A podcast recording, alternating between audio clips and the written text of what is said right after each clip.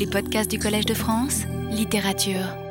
Donc la dernière fois, nous avons vu les deux orientations religieuses, si je puis dire, prises par les romans du Graal tout de suite après Chrétien III, et qui témoignent de la part des auteurs d'une attention profonde à la leçon et à l'orientation tout à fait certaine, mais en même temps discrète et peu explicite, ne serait-ce que parce que le roman est inachevé, la leçon et l'orientation du conte du Graal. Ces deux orientations, c'est d'une part, le, si je puis dire, le Quel est ton tourment euh, de Wolfram von Eschenbach, et cette sorte de euh, spiritualité intériorisée de l'attention à laquelle Simone Veil ne pouvait qu'être sensible. Alors, je suis conscient de euh, simplifier très excessivement le très grand roman, très foisonnant, très complexe de Wolfram, mais j'assume tout de même cette simplification. Et puis, de l'autre côté, l'enracinement de la légende du Graal dans l'histoire sainte euh, dans l'histoire du christianisme avec Robert de Boron. Et je rappelle les conclusions auxquelles nous étions parvenus touchant euh, cet auteur, touchant Robert de Boron. Robert se fonde sur des apocryphes très connus, très lus, très traduits au Moyen Âge, euh, la légende de Joseph d'Arimathie euh, associée au sang du Christ qu'on trouve déjà avant lui euh, utilisé par certains liturgistes. En un sens, son roman n'est qu'une adaptation et une compilation de plus de ces apocryphes. Mais il opère plusieurs transferts et deux sont d'une importance particulière. D'une part, la seule relique connue de ces modèles et d'un grand nombre de ces modèles, d'un grand nombre des apocryphes, c'est la Sainte Face imprimé sur le voile de Véronique et qui guérit le fils de l'empereur de Rome de la lèpre. Robert lui ajoute le Graal, mais il ajoute le Graal à la Véronique et ne le lui substitue pas. Le voile de Véronique continue à jouer son rôle dans toute la partie adaptée des apocryphes et euh, reste l'instrument de la conversion de l'empereur c'est la Véronique qui guérit et convertit l'empereur et non pas le Graal. Alors, évidemment, il prolonge et gauchit la légende par l'introduction du Graal, mais il le fait en intervenant au minimum et en fondant chacune de ses interventions et chacune des inventions de son récit sur des réminiscences scripturaires implicites en faisant de chacune le doublet, la répétition euh, d'un passage de l'écriture. Par exemple, lorsque les, tout premiers chrétiens fuient ensemble les Juifs en emportant le Graal, eh bien, il y a une répétition implicite mais très claire de l'Exode. C'est un nouvel Exode. Donc, si médiocre que soit ce poète, il a un principe d'inventio qui est dans l'imitation méditée de l'écriture. Ça, euh, c'est euh, le premier transfert qu'il opère. Le second transfert, qui est la, translatio, si on peut dire la plus visible, c'est évidemment celle de Terre Sainte en Bretagne, sur laquelle j'avais terminé euh, la dernière fois, en la mettant en parallèle, et c'est bien là encore ce que fait implicitement Robert de Boron, avec la fameuse Translatio Imperii et Studii, de Grèce à Rome, et déjà de Troyes, et de Grèce à Rome, et euh, de Rome en Angleterre avec la légende de Brutus, petit-fils, arrière-petit-fils d'aîné, euh, arrivant en Angleterre, ou en France avec la légende des Francs descendants de Francion que euh, reprendra Ronsard. Alors, cette translation de l'histoire sainte en Angleterre reste sans véritable explication en dehors de cette symétrie.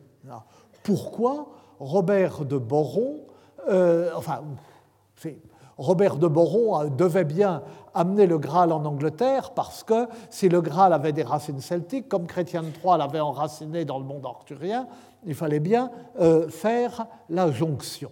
Mais lui-même, en dehors de cette euh, obligation somme contingente qui était la sienne, lui-même ne fournit pas d'explication déterminante. En tout cas, ce transfert, cette à la fois ce nouvel enracinement du Graal dans l'histoire du Christ et ensuite son transfert euh, dans les îles britanniques montre euh, que euh, la, la, question des origines du Graal ne peut être résolue ni par la victoire des origines celtiques sur des origines chrétiennes, ni l'inverse. Parce que plus on montre, et on peut le montrer, que le Graal a des résonances et des équivalents probablement des sources dans la mythologie celtique, plus on fait ressortir l'importance de cette interprétation chrétienne du Graal que l'on trouve des chrétiens de Troyes, puisque cette interprétation n'était pas nécessaire. Plus on montre qu'il y a des sources celtiques, moins euh, euh, l'interprétation chrétienne est nécessaire, et plus elle est frappante. Ah, plus on est obligé de l'expliquer. Et plus on montre, et on le peut aussi, que le Graal s'enracine dans une tradition chrétienne, plus on fait ressortir l'importance de son lien avec le monde celtique, puisque c'est bien dans le cadre du monde arthurien qu'il apparaît euh, avec Chrétien III, et après tout, rien n'obligeait euh, d'expédier Joseph d'Arimathie et le Graal chez les Bretons, euh, si c'était cela l'origine de la légende. Et la lutte est sans issue, si je puis dire, donc il vaut mieux qu'il n'y ait pas de lutte, puisque chaque point marqué par l'un des deux camps aurait pour conséquence de renforcer d'autant le camp adverse. Alors, tels qu'ils sont conçus, et ça aussi je rappelle, nous l'avions vu la dernière fois, les deux romans qui sont à coup sûr de Robert de Boron, le Joseph d'Arimathie et le Merlin, parcourent l'histoire de la rédemption en faisant, nous l'avons vu, de la conception de Merlin le symétrique inversé de la conception du Christ, une ultime tentative du diable pour défaire ce que l'incarnation avait obtenu, la rédemption. Et le Graal, relique et témoin du sacrifice rédempteur du Christ, est, dans cette perspective, l'enjeu de ce dernier combat. Enfin, et c'est un point qui en soi peut paraître secondaire, mais qui, pour notre sujet, est particulièrement important. Robert de Boron ne fournit pas seulement une élucidation de la nature et de l'origine euh, du Graal. Il explique et il justifie que le Graal soit entre les mains de la chevalerie, que le Graal soit une affaire de chevalier qu'il appartienne à des chevaliers de le défendre, de le garder, de le quêter, de le retrouver. Non. Dans le roman de Robert, Joseph d'Arimathie est présenté comme un chevalier de Pilate. selon le modèle médiéval et féodal, un chevalier qui a servi Pilate avec ses propres chevaliers, en lui euh, amenant les euh, combattants qui dépendent de lui. Il a très bien servi Pilate, très longtemps, et selon l'usage, il demande un don en récompense de ses services. Et le don qu'il demande, c'est le corps du Christ. Euh, en récompense de ses services, Pilate lui donne le corps du Christ comme soudé comme euh, euh, loyer, comme salaire, soudé, soldé, ce qu'on paye avec des sous, hein, ce qui est l'étymologie du mot soldat. Un soldat, c'est un mercenaire qu'on paye avec des sous. Donc, comme soudé, euh, il demande le corps du Christ. Donc, libéré de la prison où les Juifs l'ont ensuite jeté, Joseph d'Arimathie entraîne ceux qui ont cru au Christ, je l'ai dit, dans un nouvel exode qui finit par les conduire en Angleterre. En Terre sainte, comme dans ces pays inconnus où ils débarquent, ils doivent affronter des ennemis. des infidèles. Le Graal doit être gardé par des combattants.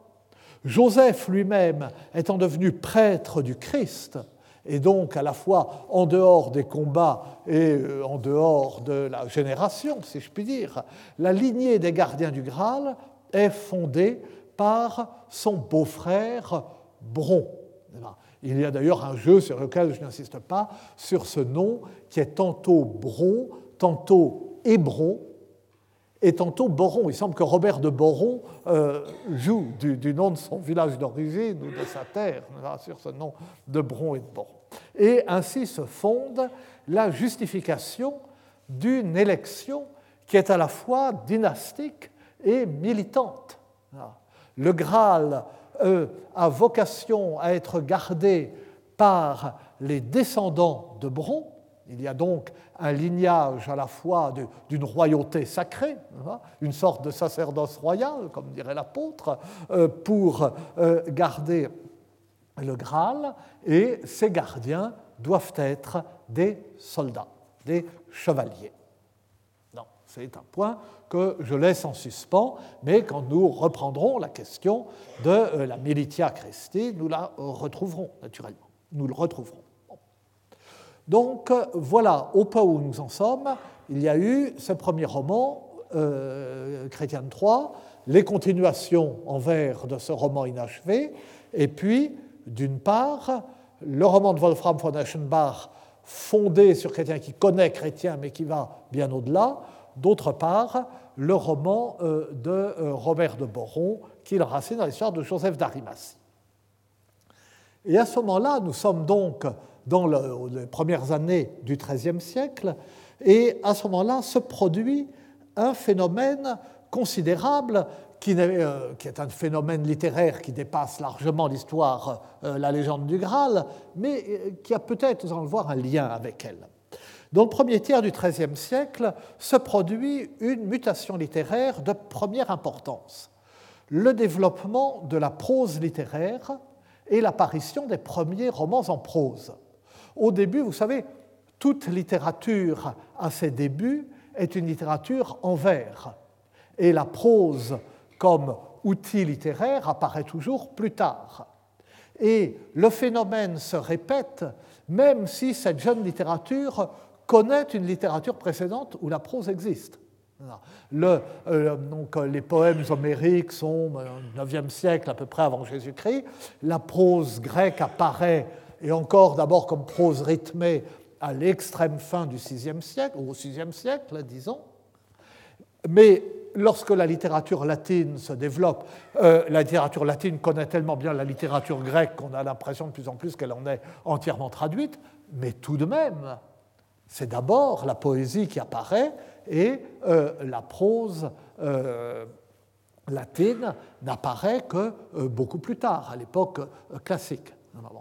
Eh bien, de même, euh, la euh, littérature française ou la littérature romane, les littératures vernaculaires du Moyen Âge à leur début connaissent naturellement la littérature latine, puisque c'est la langue euh, du monde intellectuel, du monde des écoles, du monde de l'Église, enfin les trois vont ensemble, et par définition, les premiers textes que les textes que nous connaissons ont été copiés par des gens qui savaient le latin, sinon ils n'auraient pas su écrire. Hein, Mais tout de même, cette première littérature est uniquement en vers. Au XIIe siècle, il n'existe qu'une littérature en vers.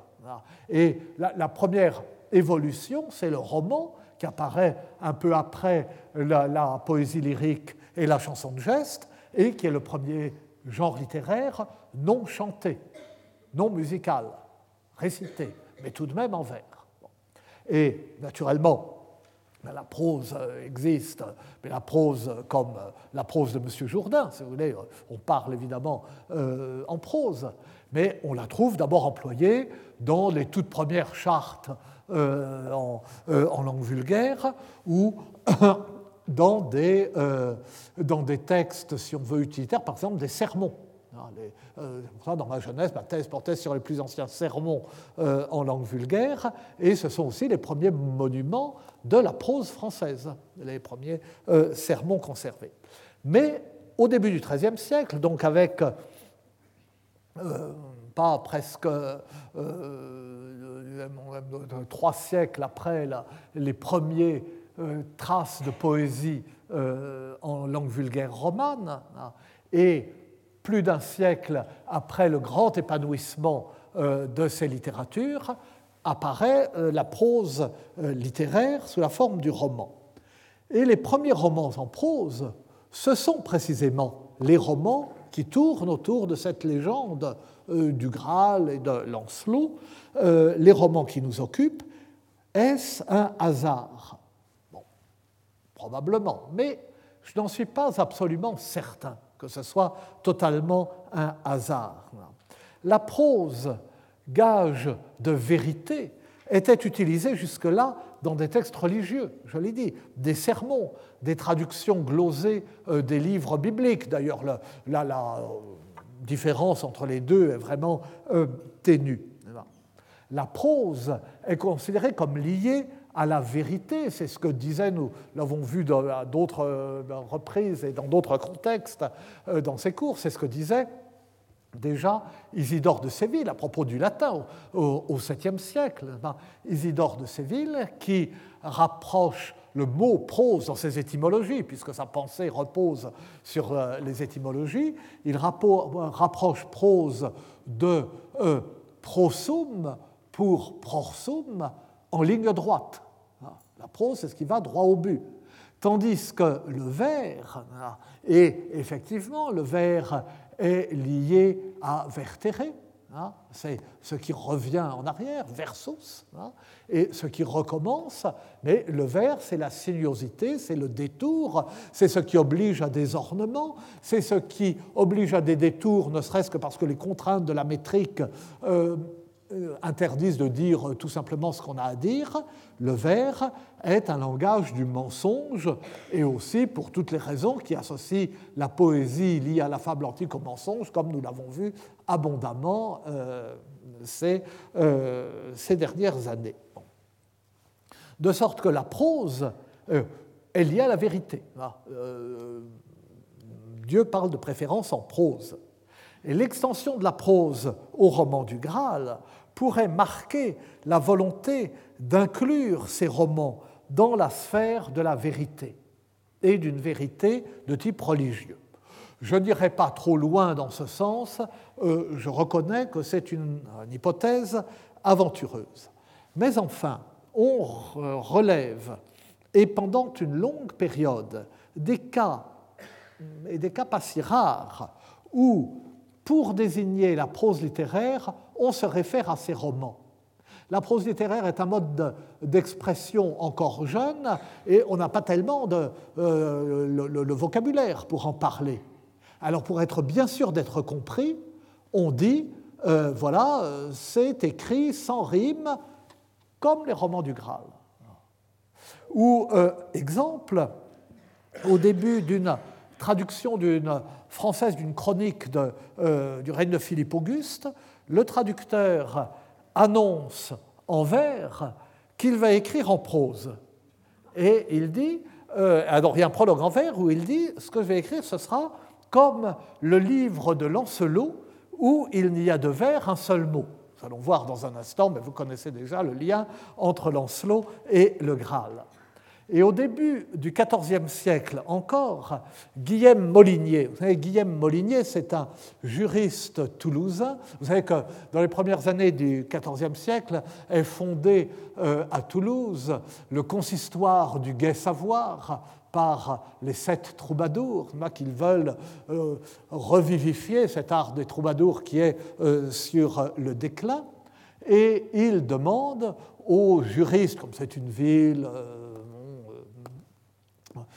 universitaire, en terre une ville de juristes, il demande au juriste Guillaume Molinier euh, de euh, d'écrire des comme ça, une sorte de manuel de l'art des troubadours, et Guillaume Molinier écrit les Leis d'Amors, les lois d'amour, qui sont un grand traité extrêmement intéressant parce que c'est d'abord un traité grammatical qui se transforme en traité. Il commence par le début. Alors, euh, euh, les lettres, la phonétique, les sons, la morphologie, euh, la syntaxe, et puis il termine par les genres poétiques.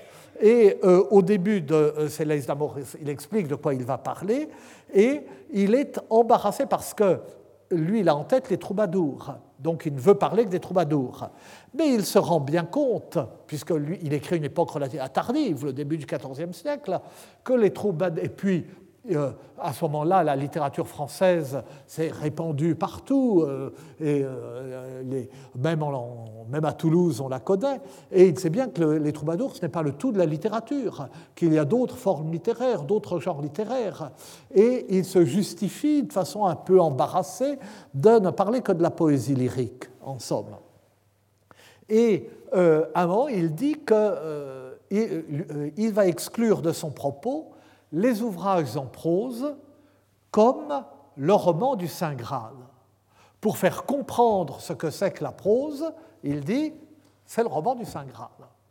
Donc il y a tout de même euh, une association. Et de fait, le premier grand roman en prose française est l'immense cycle romanesque en prose dit du Lancelot Graal. Donc, euh, le présente, mais il est bien connu, mais de façon très, euh, très synthétique, c'est euh, très long. Hein. la recherche du temps perdu, c'est rien à côté euh, comme longueur, c'est vraiment long. Hein, Et tel qu'il se présente aujourd'hui à nous, ce cycle est formé de l'Estuaire del Saint Graal, l'histoire du Saint Graal, qui est un, une adaptation, un remaniement, une mise en prose du Joseph d'Arimathie de Robert de Boron, de la mise en prose du Merlin de Robert de Boron, augmentée d'une longue continuation destinée à opérer la soudure, du livre de Lancelot du Lac, dit encore Lancelot propre, de la quête du Saint Graal et de la mort le roi Arthur, la mort du roi Arthur. Et c'est cet ensemble qui a à la fois une, une unité qui est hétéroclite, qu'on désigne sous le nom de euh, Lancelot Graal. Le point de départ de ce cycle, le noyau autour duquel il s'est constitué, c'est le Lancelot propre, le livre de Lancelot du Lac, dont on discute le point de savoir s'il est l'œuvre d'un ou de plusieurs auteurs, mais qui a indubitablement une unité. Il a une unité telle qu'on hésite à euh, considérer qu'il peut avoir, être l'œuvre de plusieurs auteurs. En même temps, il y a des contradictions, mais enfin, ça n'exclut rien, et euh, c'est tellement long, tellement foisonnant, qu'on hésite aussi à considérer que c'est l'œuvre d'un seul auteur. Alors, euh, euh, Jean Frappier disait il y a eu un maître d'œuvre et puis différents rédacteurs, ce qui est possible, mais en même temps, ça revient à la constatation de la difficulté.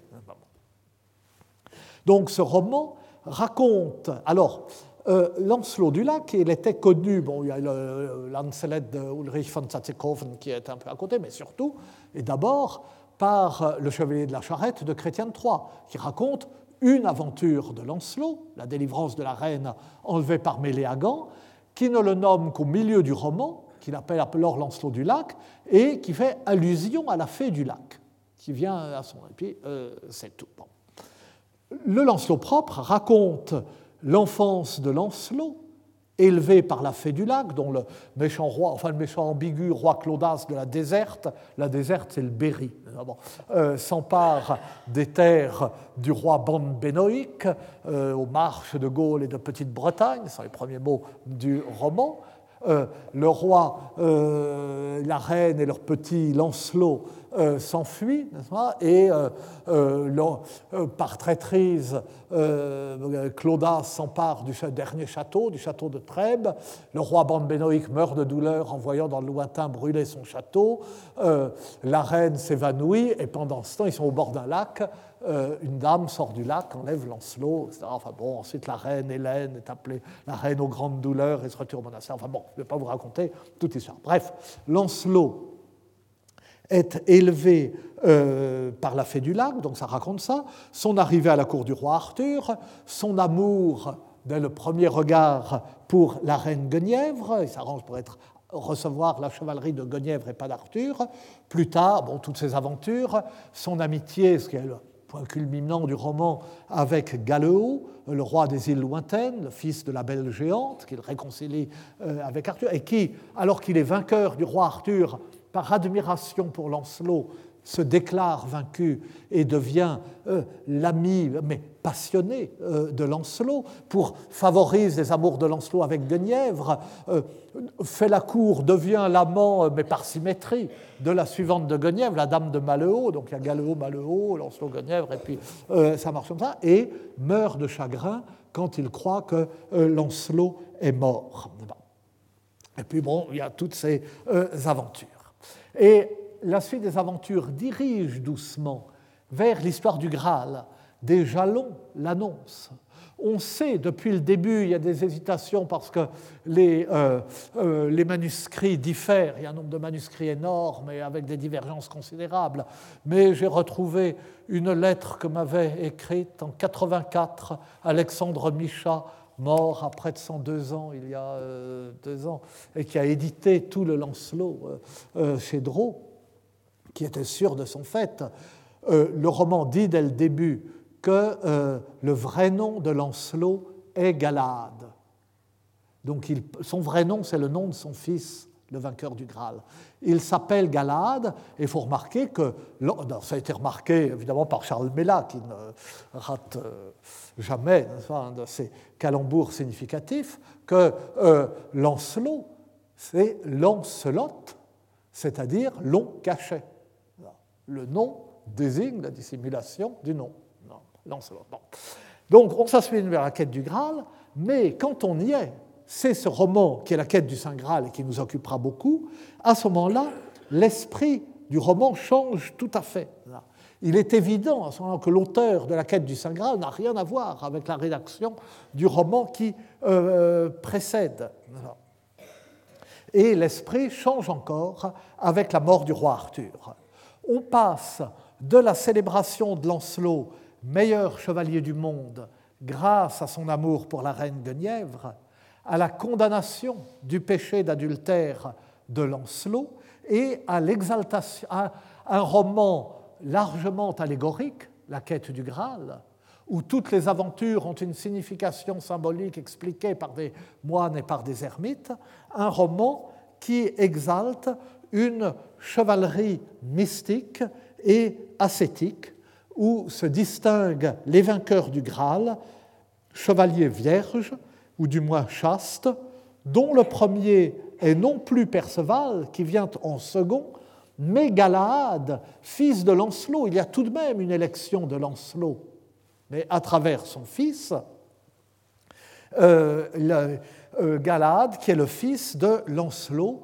et de la fille du roi Pélès, euh, qui est le roi du Graal.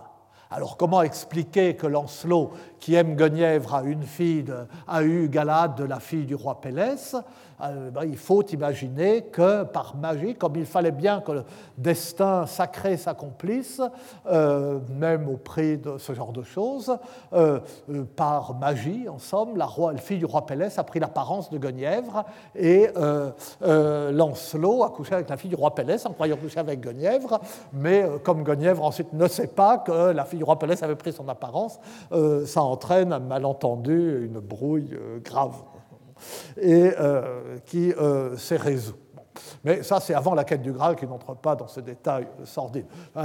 Ou quand la quête du Graal commence, Galahad est, un jeune homme. Donc le second héros est Perceval et le troisième héros est Bor, le, cousin de Lancelot, le fils du roi Bor de Gannes, frère du roi Bandanoïque. Et, et on précise, c'est extrêmement important, que Galahad, le premier, est vierge de corps et de pensée. Euh, Perceval est vierge de corps, mais il a eu des pensées impures et il a été tout près de céder à la tentation du démon qui avait pris la forme d'une femme dans une île déserte. Et euh, n'est pas vierge, mais il n'a pas fait exprès. un soir, la, ça c'est dans le lance propre, la fille du roi Brangoire qui s'était éprise de lui l'a fait boire, lui a donné un filtre, jusqu'à ce qu'il ne sache plus ce qu'il faisait. Et donc cet épisode se trouve dans le Lancelot propre, et euh, propre si je dire, et témoigne de euh, la relative unité de l'ensemble. Et les trois héros du Graal, rejoints au château du Graal par d'autres héros secondaires, par 30 héros secondaires, qui sont juste nommés, dont Claudin, le fils de Claudas, et Claudas est le méchant du début du Lancelot, le roi Claudas de la déserte qui a déshérité Lancelot, s'est emparé du royaume du roi Bornbanoïque, de sorte que, par symétrie, il y a là encore une sorte de réhabilitation du père par le fils, comme euh, le couple Lancelot-Galade. Donc les trois héros principaux, Galade, Perceval, Bor, s'embarquent seuls dans la nef de Salomon, enfin bon, euh, je n'entre pas dans les détails, nous reviendrons sur la nef de Salomon, vont en Terre Sainte à Saras, la fille du roi Évalac, convertie par Joseph d'Arimathie, devenu Mordrin, la fille, la ville, je veux dire, pardon, bon, la ville, la capitale. Galade, devenu prêtre et célébrant chaque jour l'Eucharistie dans le Graal qui lui sert de calice, meurt au bout d'un an, après avoir demandé de rejoindre le Christ et après avoir vu au fond du Graal les mystères ultimes après lesquels on ne peut pas vivre, Perceval reste comme ermite à Saras, mort, retourne à la cour du roi Arthur pour témoigner du sort des deux autres et sera mêlé aux aventures ultimes. Voyez donc que dans ce roman, le succès de la visite au château du Graal ne marque pas euh, la fin des aventures. Même là, il y a une difficulté à finir. Ils sont euh, initiés au mystère du Graal dans le château du Graal. Qu'est-ce qui peut arriver de plus? Eh bien, ils repartent, ils s'embarquent, ils vont à Saras. Ils vont à Saras, qu'est-ce qui peut arriver de plus? Ils continuent à y vivre et Galade célèbre sa messe quotidienne, etc. Et puis, Galade euh, meurt. Qu'est-ce qui peut arriver de plus? Eh bien, Bor revient chez le roi Arthur. Il faut bien que quelqu'un raconte ce qui s'est passé. Et enfin, La mort du roi Arthur, qui est un, beau roman crépusculaire et tragique, n'a pas la même, n'a plus du tout cette tonalité mystique et monastique, cistercienne, sur laquelle nous reviendrons enfin. C'est un roman du destin. Euh, Lancelot et Guenièvre retombent dans le péché, hein. ils finissent par être découverts et cette menace que leurs amours euh, faisaient peser depuis si longtemps sur le royaume de l'ogre, cette sorte de faille, hein. eh bien, tout cela éclate soudain, guerre entre Arthur et Lancelot, trahison de Mordred, vous savez, et écroulement euh, du royaume de l'ogre, mort du roi Arthur. Encore une fois, malgré les cafouillages, comme me disait Alexandre Michat dans sa lettre, comme malgré les cafouillages de la tradition manuscrite, c'est bien Galahad qui est désigné dès le début comme le héros du Graal. Et, euh,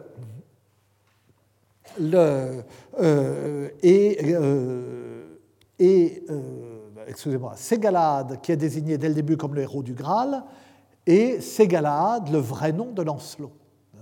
Donc dès le début, euh, pardonnez-moi de, mes propres cafouillages, dès le début, euh, les manuscrits savent que Lancelot s'appelle Galahad et que c'est un Galahad qui n'est pas lui réservé euh, d'être vainqueur des aventures du Graal.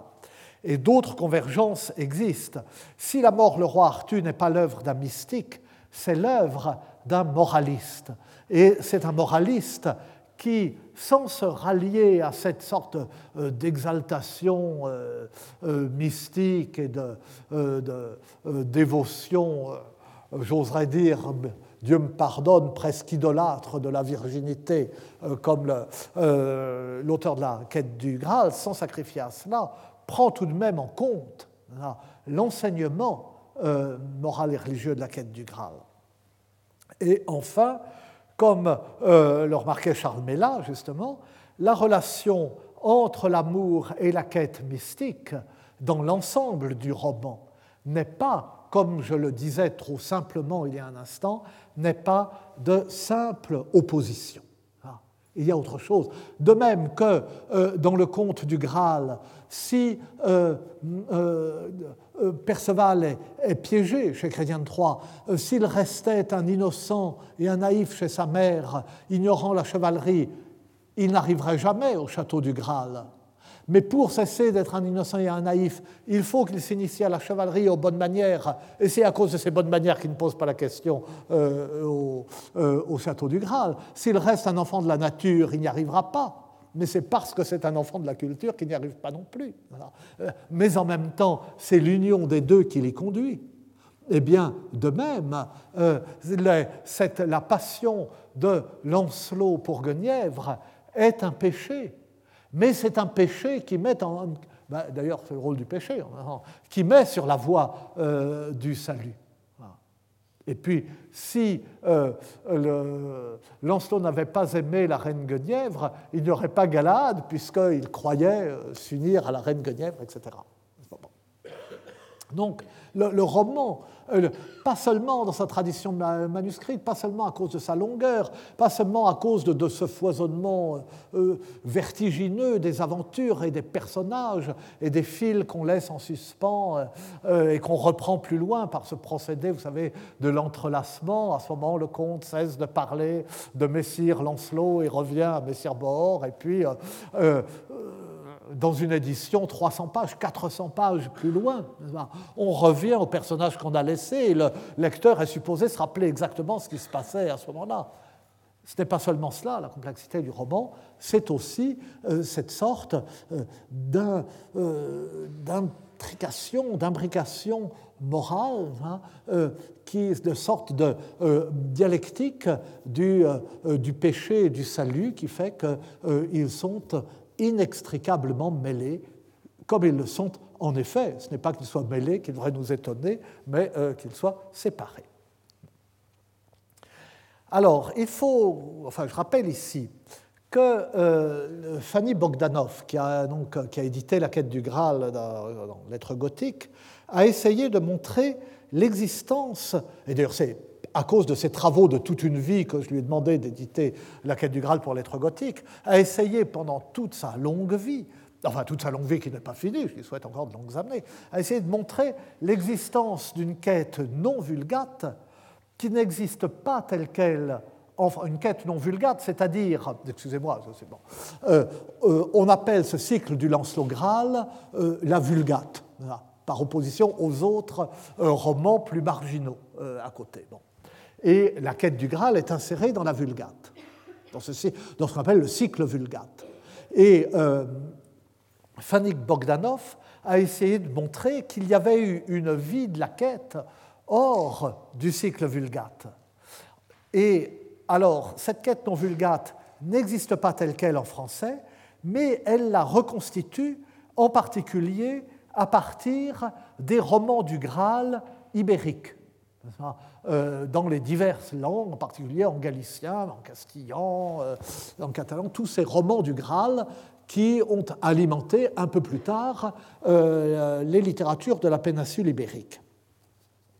Et cette quête non vulgate aurait fait l'impasse sur le Lancelot propre, en somme. Aurait, aurait mis de côté, se serait greffé directement sur l'histoire du Graal et aurait mis de côté la partie la plus profane du cycle.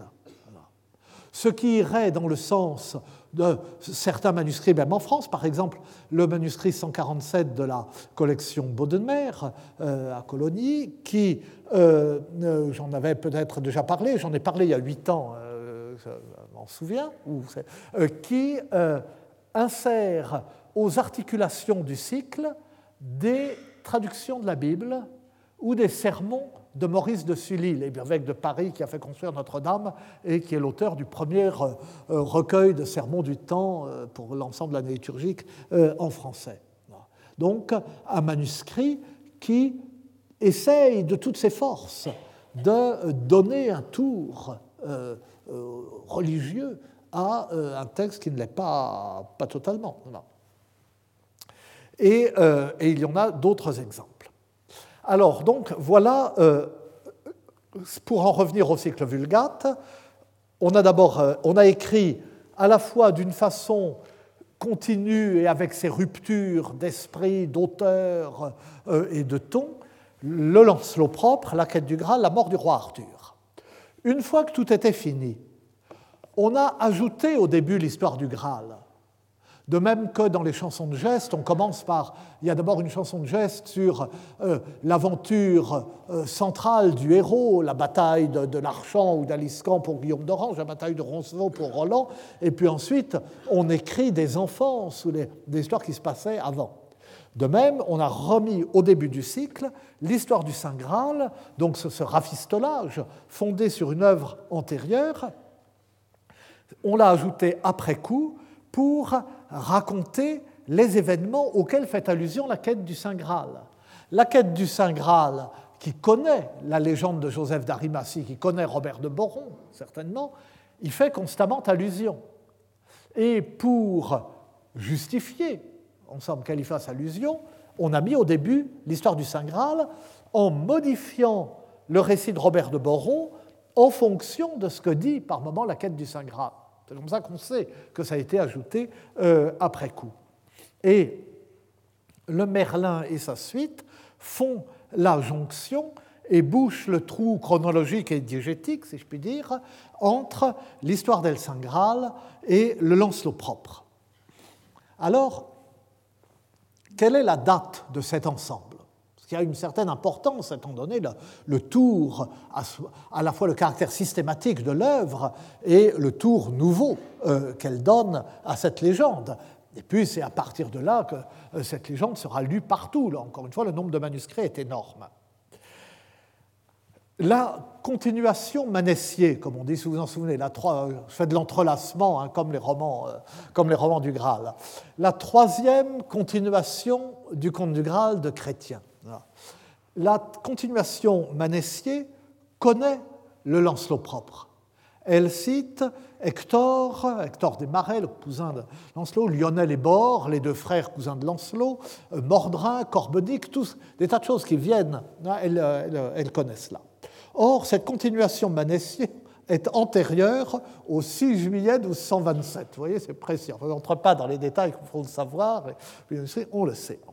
D'autre part, le Lancelot propre lui-même connaît la première continuation de Perceval, du pseudo Vauchier de Denain.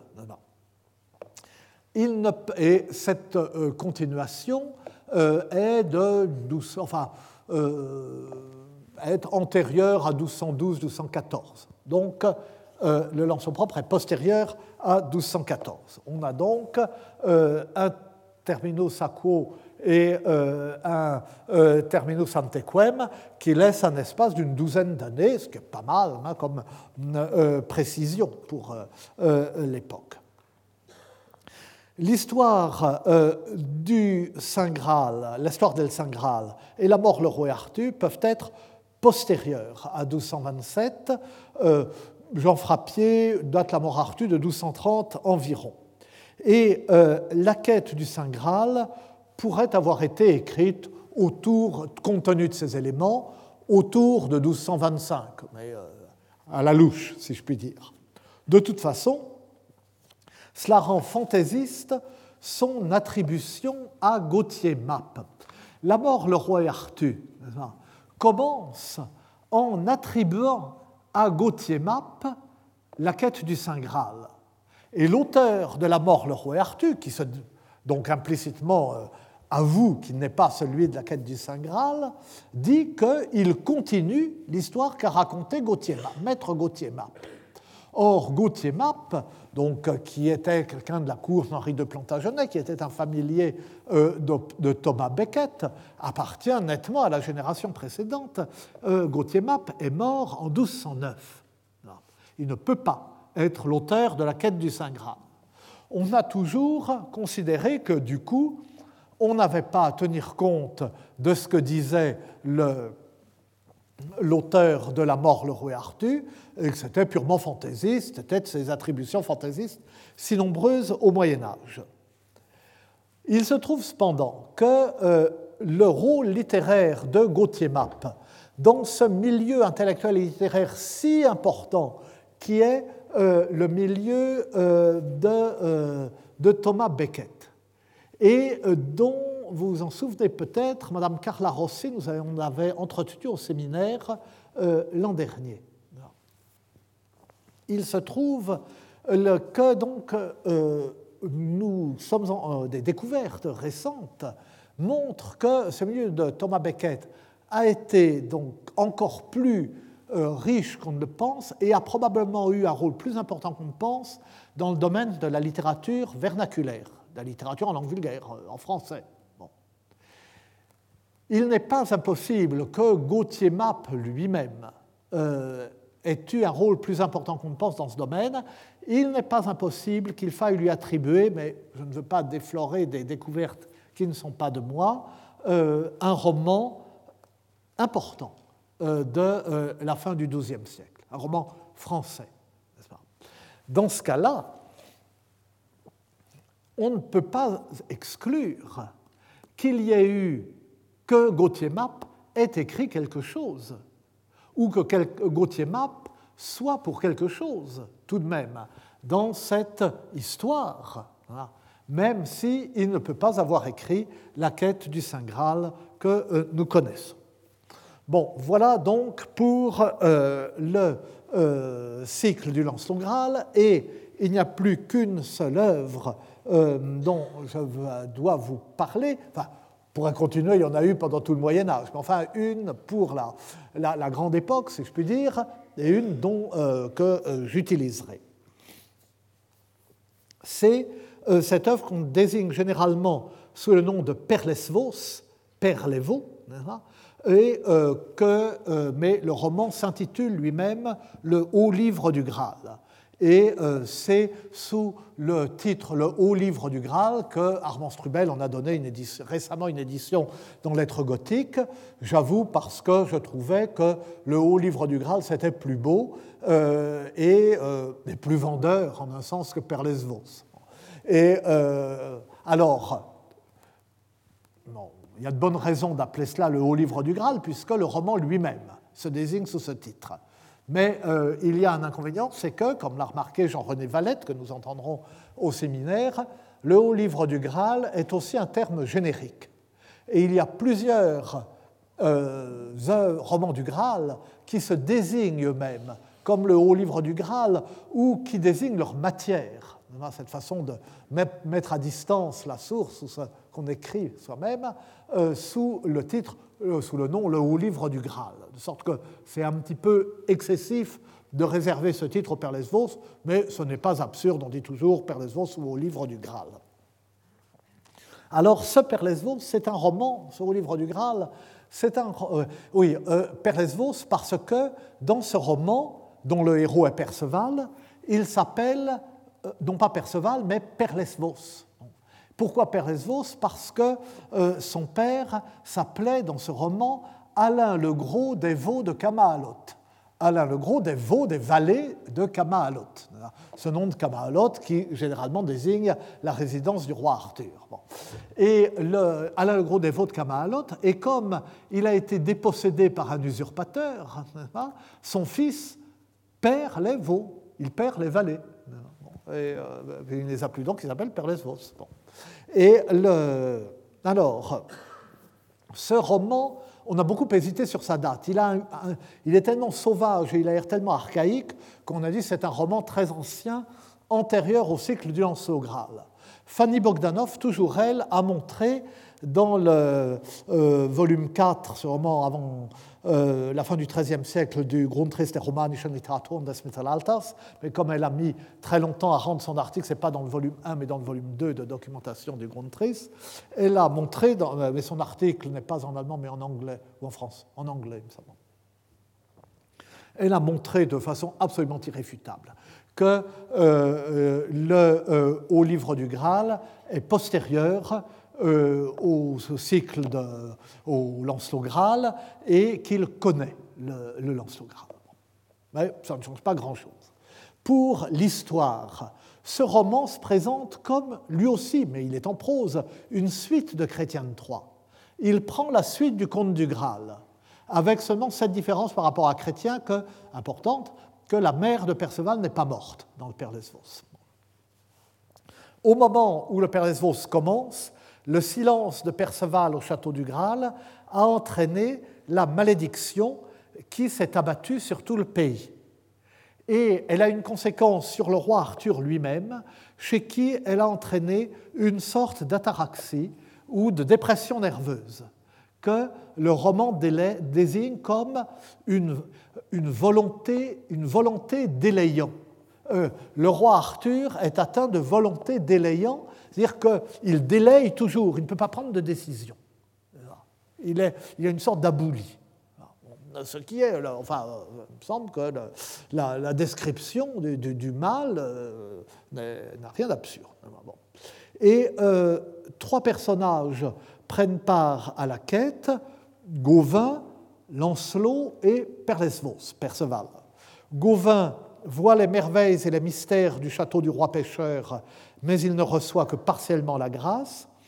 Lancelot ne voit même pas le Graal à cause de son péché euh, avec Guenièvre, mais ensuite, après avoir échoué au château du Graal, euh, où Guenièvre meurt dans ce roman. Il se passe des tas de choses. Guenièvre meurt, le fils du roi Arthur, euh, il n'a pas de fils dans tous les romans.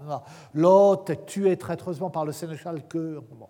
Et Lancelot arrive à l'abbaye de Glastonbury, enfin à l'abbaye au Vaux d'Avalon, parce que c'est un euh, roman qui accrédite la légende de l'identification de l'abbaye de Glastonbury comme étant l'île d'Avalon, puisque le mot île en ancien français désigne pas seulement une terre entourée par la mer, mais une terre défrichée entourée par la forêt.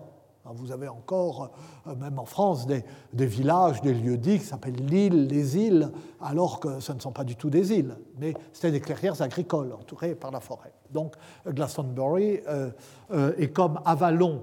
Donc ça peut être l'île d'Avalon, c'est l'île des pommes ou l'île de verre, et, que Glastonbury a le mot verre dans son nom, glace. Eh bien, les moines de Glastonbury ont dit qu'ils avaient la tombe du roi Arthur et que c'était eux l'île d'Avalon. Bon. Donc, euh, le Père Lesvos accrédite euh, cette légende, et à Glastonbury, euh,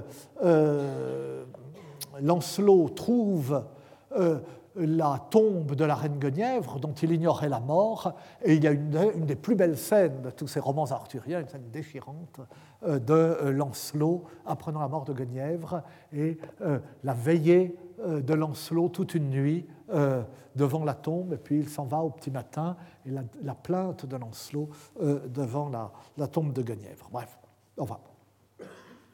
Après la mort du roi pêcheur, Perlesvos reconquiert le château du Graal sur un usurpateur qui est son mauvais oncle, c'est une famille sacrée, naturellement, mais il y a un méchant qui est le roi du Châtel mortel, qui avait pris par usurpation le, château du Graal. Et puis, à partir de cette base, Perlesvos évangélise euh, par la manière forte et même sanglante euh, la Grande-Bretagne et les îles. Ce roman a pour caractéristique d'être un roman donc à la tonalité extrêmement sombre, un roman avec des éléments merveilleux, comme nous disons, euh, extrêmement appuyés, euh, extrêmement nombreux et extrêmement saisissants. Par exemple, l'histoire de euh, Sir Gawain and the Green Knight, Gawain le Chevalier Vert, l'histoire de, de, celui qui arrive et qui demande à être décapité à charge de revanche. Et alors, on décapite, il part avec sa tête, mais celui qui l'a décapité doit se présenter pour être décapité lui aussi au bout d'un an ou à un endroit donné. Bon, eh bien ça se trouve là. Euh. Et il y a au début euh, cette scène très frappante.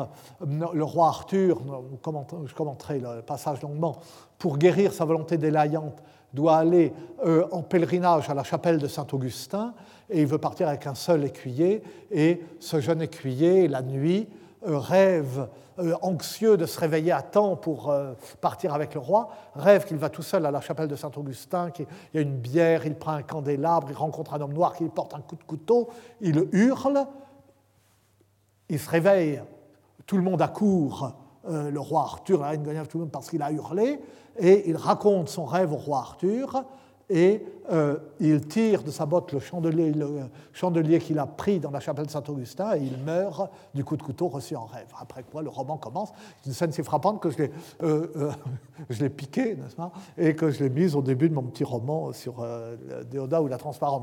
Mon, jeune héros est le, jeune frère de cet écuyer.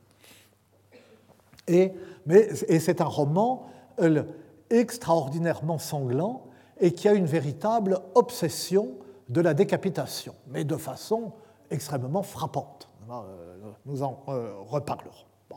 Pour le moment, euh, cette présentation était longue et je suis pratiquement au bout de mon temps, vraiment j'en ai, j'en ai honte. Et ce dont je dois parler maintenant, et ce que j'annonce tout de même avant de terminer, et j'aurais peut-être dû commencer par cela, c'est le mot Graal.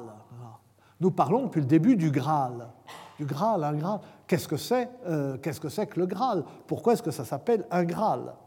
Qu'est-ce qu'un Graal? Un Graal parce que c'est un nom commun, n'est-ce pas, un Graal. Et Chrétien III l'emploie ainsi. Lorsqu'il décrit le cortège du Graal, un Graal entre ses deux mains, une damoiselle tenouette, une demoiselle tenait un Graal entre ses deux mains. Là. Et le mot apparaît pour la première fois en latin, euh, j'avais dit en 1010, dans le testament d'un comte d'Urgel, qui est cité dans le euh, glossarium, dans le, dictionnaire de Ducamp.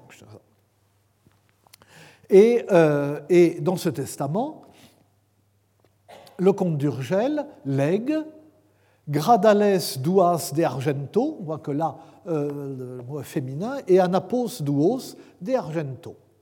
Il lègue deux grades d'argent et deux anapes d'argent. Donc, il lègue euh, sa vaisselle, ça n'a rien, de, euh, rien de mystérieux. Et plus, plus tard, on trouve, mais c'est assez exceptionnel, gradalus en latin, et dans les régions de Languedoc, euh, on voit une évolution phénétique normale, grasala, donc le, D s'affaiblit, grasala, grasalé, quelquefois dans des textes latins. Et en français, c'est un mot qui est également rare, mais qui est attesté avant Chrétien III. Par exemple, dans la version en décasyllabe du roman d'Alexandre, Ersuer manger au à ton Graal. Hier soir, j'ai mangé avec toi dans ton Graal. Vous savez qu'on mangeait, euh, on, se partageait la même assiette, on mangeait à deux, généralement par assiette. Et euh, donc j'ai mangé dans le même plat euh, que, que toi. Et ou bien on trouve cela, donc le roman d'Alexandre en décasyllabe, c'est environ une dizaine d'années avant le conte du Graal. Et on trouve aussi ce mot dans la version poitevine de Gérard de Roussillon, euh, qui est donc là une chanson de geste.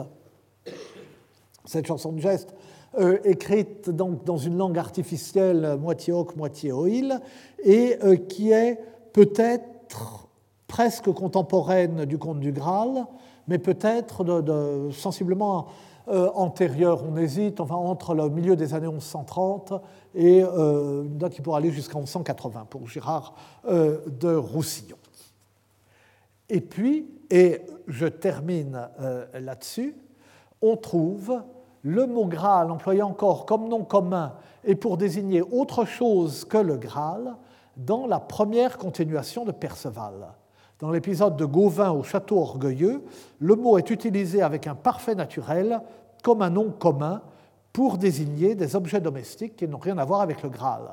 En une loge par devant, vit sur Graal d'argent Esther, plus de cent têtes de sanglères, lipuevre estoué par Daleds, topré et tot Dans une loge, dans des loges, plutôt dans des loges par devant, il vit euh, sur des Graal d'argent, plus de cent têtes de sangliers. Le poivre était à côté, tout près, et dans euh, des écuelles. Et euh, donc, bon, les, les, assiettes dans lesquelles on présente les têtes de sanglier, ce sont des grâles. Oui, mais cette euh, leçon ne se trouve que dans certains manuscrits.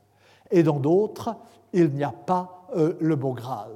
Pourquoi n'y a-t-il pas le beau Graal dans certains des manuscrits Que signifie la rareté de ce nom commun pourquoi euh, cette écuelle est-elle devenue une coupe C'est ce que nous saurons peut-être après la coupure des vacances de Noël que je vous souhaite excellente. Je vous remercie. Retrouvez tous les podcasts du Collège de France sur www.collège-de-france.fr.